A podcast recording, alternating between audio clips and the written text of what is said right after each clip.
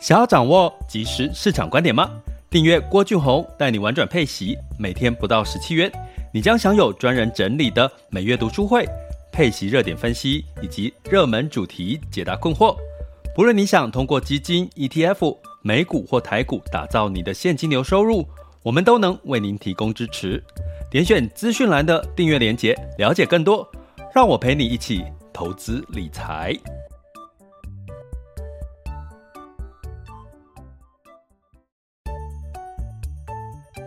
想要掌握即时市场观点吗？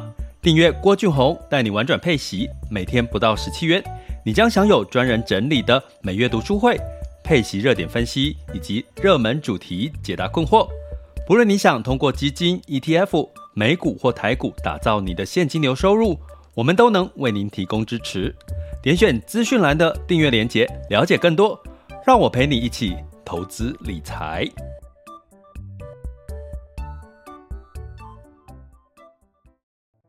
亲爱的学员以及听友们，大家中午好、下午好、晚上好。今天来到二零二二年的四月二十九日中午，哦，那周五了，即将又有三天的假期了，开心吧？一定要的啦！休假无论如何一定要开心，安排好这三天，好好的善待自己哈。不管你是赖在家一直追剧，或者是你去呃让自己吃一顿好料的，我觉得都很好，因为最近。你会觉得打开媒体，打开那个这个这个是新视讯啊，基本上都是哦，看到的消息都是比较负面哦，可以带来一些恐慌担心。当然这两天的这个美股哦，台股有一些诶正面的表现呢，大家应该也会稍微开心一点哦。那其实这一集呢，也是因应我们订阅学员的一个呃他的需求哦，他最近在看这个。呃，不动产相关的一些一个一个投资哈，ETF 的投资。那我们会在五月初会呃再录一集更新版，因为很早很早在去年年初，去年年初还应该是去年年初，我们曾经有讲过一集 REITs 的一个介绍哈，跟这个投资跟一些标的的看法哈。那我们会因为过了一年了嘛。所以我们会再来更新一下，预计五月份的时候上架。那一样，我们就是订阅学员哦，提供给订阅学员这个深度的学习。那我们今天就来讲一下哈，就是比较现在市场面看到一些有关房价、房租哈，以及带动到不动产。我发现，居然呢，不动产的 ETF 的绩效近三个月可以差到十个 percent，就是相差哈，同样同样都是诉求是不动产的。ETF 哈，那他们绩效居然差了这个十个 percent，近三个月哈，所以到底发生什么事情哦？我觉得今天可以跟各位做一些提点哈，这个做一些提点。那呃，好，我就直接讲这个目前的一些数据的状况哈。好，那这个呢，我们先讲一下美国的房市哈。我们现在一般讲 REITs 呢，都大部分都是在讲美国哦的房市为主哈。那因为台湾呢，过去以来也有推出一些 REITs 的商品哦，那它比较是在哈，大家知道我们现在投资的基金叫开放式基金，早期呢 REITs 哈，台湾的 REITs 呢是被放到这个封闭式的基金哈，所以后来基本上都是没有叫好不叫好不叫座了哈。那所以呢，最现在投资这个 REITs 哈，就是不动产的标的呢，都是以美国市场为主哈。那美国房市呢？近期有一篇报道来说，其实目前房价跟房租都陷入双涨的一个格局哈。那这个双涨的格局带来的是什么呢？带来的是这个整体的这个呃，比如说你的房子房租支出增加了，所以呢，你就变成怎么样？你没有多余的这个存款可以消费哈，或者去去买房哈。那房租增加，另外一个房价也是一直在涨哈。房价涨呢？带动的是什么？对一般要买房的人的头期款，哦，他可能就准备不来了哈。所以基本上呢，在呃目前一路上来讲呢，到目前为止，就算美国进入到升息循环哦的一个情况下，房价还是节节节节高涨哈。那为什么这个美国的房价跟房租会节节高涨呢？根据哈这个呃。摩根士坦利的报告指出啦，其实真正房价跟房租高涨的原因，其实是因为房屋供应不足哈，所以我们可以从等一下我讲的这些内容，大家来推推论一下台湾的状况哈。所以它美国房价高涨，不是因为升息哦，不是因为升降息哈，现在已经不是降息带动房价的高涨哈，货币宽松，而是照理说升息会让压抑房价哈，结果最近的房价呢仍然持续的上涨，美国。是因为房屋的供应不足，哈，也就是说，哎，你要买房，哎，买不到理想的，或者是这个呃供应的量不够有，那只能价高者得，哈。所以呢，在摩根斯坦利的报告指出，哈，因为供应有限，房价将继续的攀升，这是他们的看法，哈。那我之前也有在 Podcast 跟各位提过，其实房价跟房租的走势是先涨房价，接下来就会涨租金，哈。所以呢，可能大家。在台湾的部分，如果你现在是呃，我在这这段时间已经提醒大家保存实力，就是有比较稳健的现金流很重要哈。为什么？因为除了我们的成本增加、收入减少的一个可能性之外，其实租金收入还是有涨的。机会哈，也就是说，如果你今天是一个嗯店家的跟人家租房哈，或者是店家的老板哈，店家老板，你可能最大的必要开销是房租哈，或者是你开店的租金收入，就不管你有没有赚钱，你都要付这个房租哈。所以基本上呢，这个通常先涨房价，然后接下来开始再涨房租哈。所以美国呢，现在呢已经出现了。出租入住率的历史高点，为什么？因为同样它是一个询问鸡生蛋，蛋生鸡的概念哈。当你房价一直涨，你买不起房，你就会干嘛？那我干脆就租房哈。所以呢，在这个租房，因为房屋供应不足，再加上房价，美国哈，我现在讲美国哈，房供房价过高，然后又供应不足，所以让民众就哎，干脆我暂时先租屋好了。所以租需求也起来了，结果租需求起来，哎，房东干嘛？因为这个物价都在涨嘛，什么都在涨，又要升息，升息带来什么呢？我的房贷的利息也要增加，所以呢，租屋的需求也带动了租金的价格上涨。反正我涨价，我也不怕找不到房客，吼，所以呢，带动租金的上涨。租金支出的增加呢，又让这个民众更吃不消。我本来想说，好吧，我省一点呢，我把租金这个，呃，我我现在付租金啊，慢慢存存存存一些钱之后，我再来买房子。等我的首购哦的首购的头期款呢准备好了，我再买房子。诶，谁不知这个租金的支出呢又持续的增加，让他可以存的钱又变少。再加上最近市场大家也知道嘛，投资。市场的变动，哎，其实可能啊，不见得在这段时间有好的绩效，所以呢，造成这些租屋需求就拉长咯。租屋需求的拉长呢，又带来了这个租屋的需求持续上涨，就租金就上涨了。好，这个是我们讲的是什么呢？这个是我们在讲这个呃呃美国的一个情况哈，美国的一个情况，也就是说，美国现在面临到。供给哦，房子的供给哦不够，然后需求一直在增加，然后租屋的需求也在增加当中。那我反观台湾，台湾有没有房屋供给不足的情况？相信是没有了哈。呃，这个，所以我们不能拿我们现呃拿我们，如果你单纯买房来看哦，台湾其实并没有这样子的一个供给不足的一个市场的状况哦。呃，你可以，其实我常常会做一件事，就是晚上哈。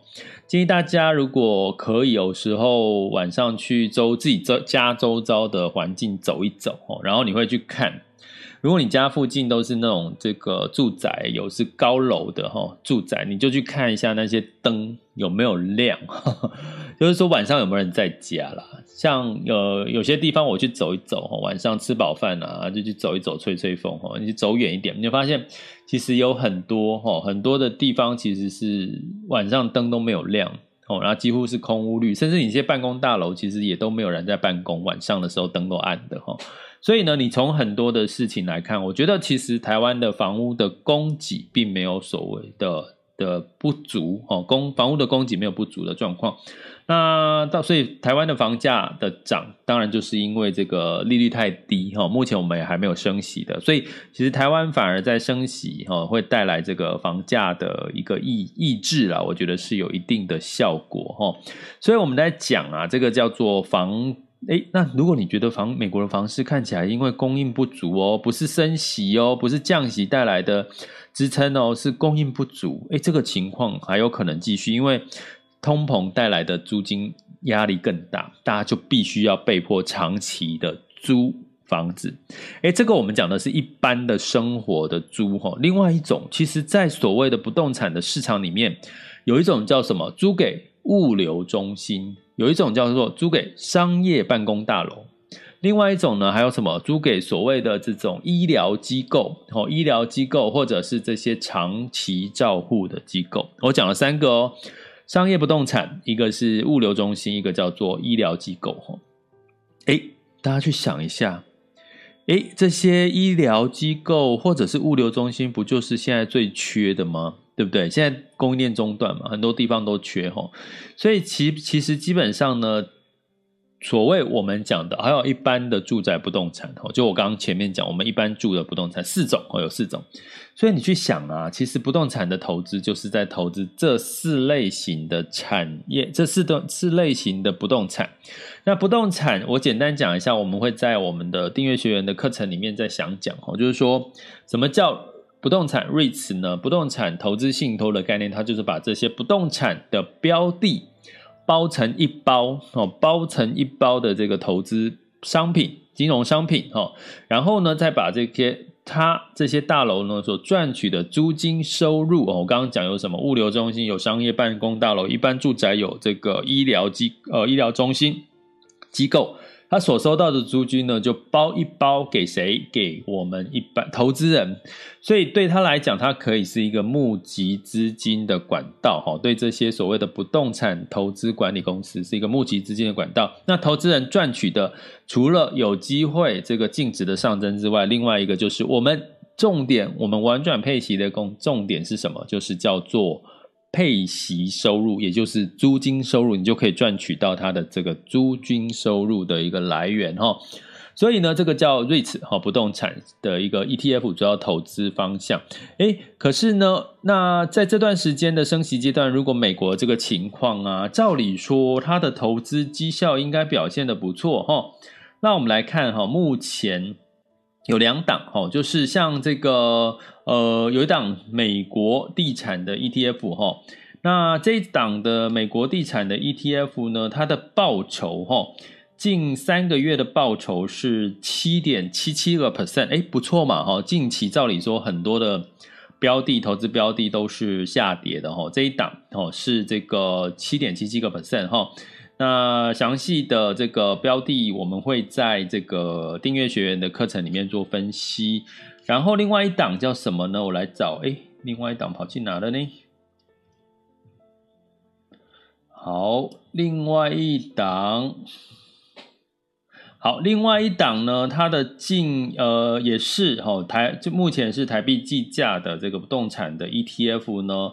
它的绩效哦，近三个月，我刚刚讲说，美国的不动产的这个 ETF 近三个月是七点七七七点七哈，那这一档哦，另外一档是四点负的四点八九哈，是所以一档正的七个 percent 以上，一个一档是负的四个 percent 以上，所以相差之下差了十一个 percent。诶，为什么同样都是？那他们投资的市场都是哪里呢？他们投资的市场都是美国，其中负四个 percent，近三个月负四个 percent 的这个 ETF 不动产 ETF，美国的占比是九十八点二四，哈，它都是投资美国。那你会说，诶，那另外一档难道就投资美国比较少吗？那呃，实际上这一档挣七个 percent，近三个月有挣七点七七哦，它是 ETF 啦，哈，我现在跟各位讲的是 ETF，好，那。基本上，他投资美国也是九十八个 percent 哈，所以我今天要跟透过 podcast 要跟各位讲的是啊，为什么两档同样投资美国为主的不动产 ETF，近三个月报酬一个正七，一个负四，为什么会差这么多？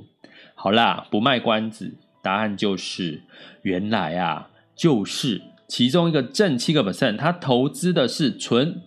不动产信托投资信托的公司，哈，记得哦，大部分的这个投资 REITs 不动产的 ETF 呢，它不是去帮你买房子哦，它不是去买房子，它去买什么？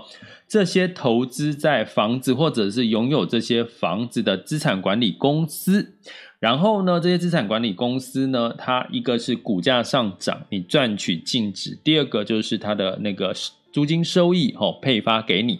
那目前这两档的殖利率也都有多少？六到七个 percent，香不香？甜不甜？所以呢，像六到七个 percent 就是我们在郭俊宏带你玩转配息的这个中主题里面哈，我我常常有个讲概念，就是找到七趴以上的定存，就是说我希望的配息率是在七个 percent 哈，有没有？有，目前瑞慈也有提供给你。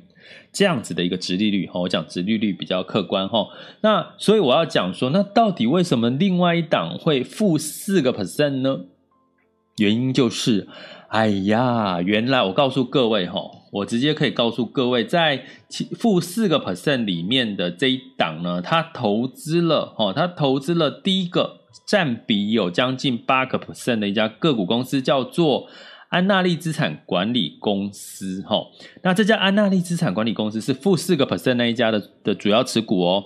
这家虽然它是抵押不动产、房地产投资信托的公司，可是它有百分之九十三的资产都是在做什么？所谓的房贷美、房利美、房地美的抵押贷款证券。哎呀，答案就出来了。哦，诶，你可能还听不懂我的话的时候，我再跟各位各位讲，另外一档在近三个月有七个 percent 的报酬，它投资的第一个主要持股，最大的主要持股是美国塔 （American Tower） 哦，American Tower 哈是美国的房地产投资信托公司，它拥有了什么？所有许全球许多国家的无线广播通讯设基础设备。的所有者跟运营商，也就是说，它的房地产某种程度呢，它是可以租给所谓的无线通讯运营商的一些设备。大家知道吗？要架基地台啊，什么这些，但有没有收租金？如果你你有印象的话，其实你台湾如果你要在这个你家楼上顶楼架基地台的话，它是要付给你钱的，它是要付给你们大楼钱的哈。所以同样的道理，就是一个租金的收入。所以呢，简单来讲，美国塔公司就是一个扎扎实实的不动产信托的概念。就我刚刚讲，它可能它本身有这个地产。然后呢，他收租金收入，把它包成一个标的，然后投资人去投资，这就是我们刚刚讲的最基本的这个呃概念哈。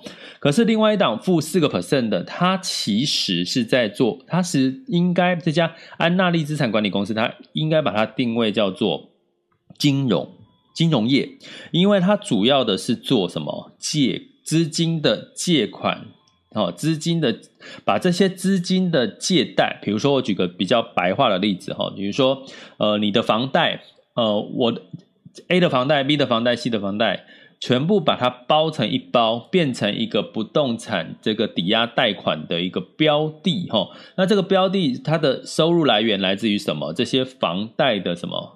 贷款的利息支出，哈，因为你已经买下了这个这个所谓的抵押债、抵押房地产贷款的这个这个这个权权证，哈，呃，证券，哈，所以基本上呢，你就是会获取这些，哈，贷款利息的这个呃收益，哈，会获得这个贷款利息的收益，哈。所以你就知道吧，它不是纯所谓的房地产的这个呃这个持有房地产哦，实体的房地产，然后去赚取它的租金收益，跟前面我讲的那一家不一样。它主要的大部分的都是金融资产管理公司做的是这个所谓可能在它的呃房贷的一个呃这个证券化所包装出来的一个商品，是房贷哦，不是。地产本身哈，所以你就知道这样的一个差别在哪里了哈。那这个呢，呃，负四个 percent，它大概这样子的一个房贷证券化的商品，大概这样子的公司，我们把它定位成金融产业，占了九十五个 percent，九十五个 percent。哦，那另外一个呢，我刚刚讲的就是以房地产 REITs 为主的，它占了八十七到九十一个 percent，金融只有占二点八四个 percent，答案不就出来了吗？所以在这个景气在趋缓下滑的时候，哦，相对来讲呢，如果以这两个产业，当然是实体的地产。我刚刚讲到一个重点，美国是属于什么呢？是目前是属于房市供应不足的情况下，那你应该选什么？你应该就知道为什么哪一家。其中的一档 ETF 会涨七个 percent，另外一档会涨会涨会跌四个 percent。好，所以我决定呢，在 Podcast 没有讲出这个标的的名称呢，因为我有时候我在想，我需要讲标的的名称吗？这样好像有在做什么样子的那个嫌疑，就是就是讲哪一家不好，哪一家好的嫌疑。我觉得好像好像我今天试着选择不讲啊，我也不知道到底要讲还是不讲。哎，请各位。听友们也给我一些建议，好不好？我到底要讲标的名称吗？也怪怪的了哈。但是我这样讲，你应该就可以知道了。其实好像台湾目前的 ETF，境内的 ETF 投资房地产就这两档，好像就值得这两档。所以你自己去做功课，好不好？或者是你可以加入我们的这个订阅行列，白金订阅行列，点选我 Mr. Bus 的头像赞助方案。以及我们各个平台的了解更多的学习订阅连接，你就可以看到我们订阅的相关的内容。那就欢迎大家加入我们的订阅行列喽。那也跟各位预告一下哈，我们在呃除了。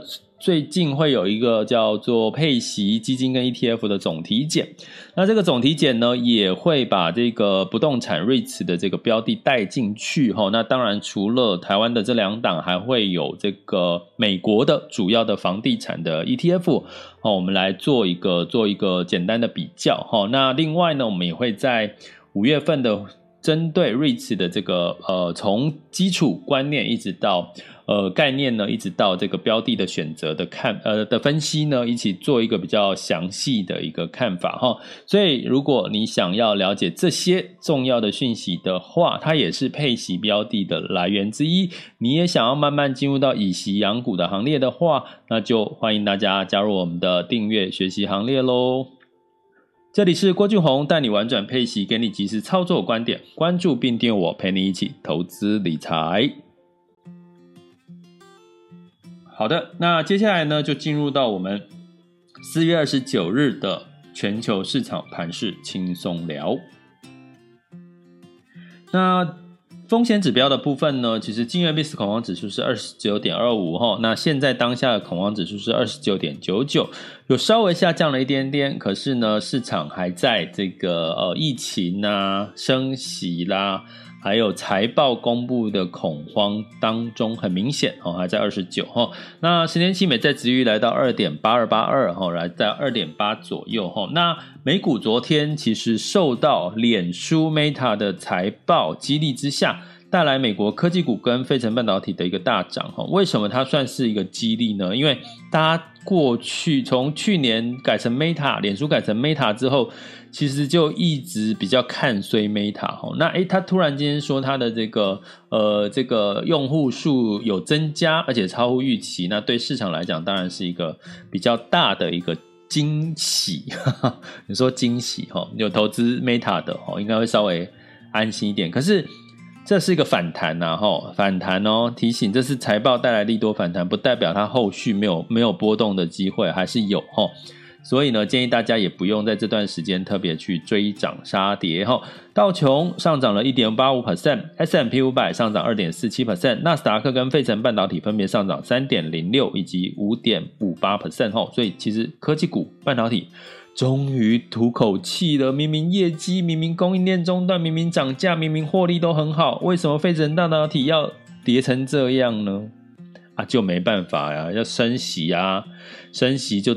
让这个科技股跟这个费半就只好，只好波动就会变大哦，所以但是基本面还是要回到基本面看的话，长期来看哈，基本面还是费城半导体还是相对比较有一些获利成长的题材了哈。那在欧股的部分呢，呃，也因为哈这个法国的能源集团以及 Volvo 哈富豪汽车呢，诶，他们的大型企业财报优于预期哈，所以让。欧股也普遍是全面上涨，泛欧六百上涨零点六二 percent，德法英分别上涨一点三五、零点九八跟一点一三个百分点。那在雅股的部分呢，在这个台股的成交量在周四的时候两千五百多点哈。那今天呢，又因为这个美国纳斯达克费半的收阳，那当然电子股占比重最大的，一定也是有一些不错的表现哈。那特别值得留意的是 A 股哈，以其实呢也是在成交量以及在这个。呃，它的涨涨跌的的情况下，慢慢的止稳了哈，也就是没有所谓的大跌的情况，小涨小跌哈。那所以呢，基本上呢，呃，目前在 A 股的部分呢，也是似乎有一些慢慢在盘整哦，信心慢慢有。准备有可能回复的一个状况，如果最近没有在一个大跌的状况，大家还是可以持续关注一下 A 股哈。那所以上周哈，呃不是上周啦，周四哈，日经是上涨一点七五啦。那台湾加权指数上涨零点七一，那创业板是下跌一点八三之外呢，像港股跟这个 A 股哦，周四都是上涨的哈。那我们来看一下目前最新的十二点。现在是这个四月二十九号的十二点二十五分，好，中午十二点二十五分，我们来看一下台湾加权指数，目前是上涨一百五十六点，哦，来到一万六千五百七十五点。嗯，但是所以你看这个反弹的力道，吼，你看这个纳斯达克跟费半的反弹三到五个 percent，吼，台股台股，哈，其实反弹力道比较没那么大，其实就是有还是有一些担忧，什么担忧呢？就是外资流出的一个担忧，吼，以及这个台湾现在是处于所谓的这个疫情在增温的一个情况，吼，那贵买指数是上涨零点六八 percent。啊，至于 A 股的部分呢，上证指数现在是上涨了零点三七，来到两千九百八十六点五四。哈，那上证指数就是像这个台湾加权指数一样，都是大型的权值股，它能够站上三千点，对于 A 股的股民是一个激励作用、信心的作用，所以大家可以关注一下 A 股的上证表现。那深圳指数来上涨零点八三，恒生指数呃早盘先跌后涨，哦上涨了二点零二，恒生科技指数先跌呃后涨到五点八六 percent 哈。那值得留意的是，因为今天是周五了哈，目前的这个美股的台呃美股期货盘哦 S M P 五百跟纳斯达克都是下跌的，而且纳斯达克跌幅将近快接近一个 percent 哈，所以大家我觉得。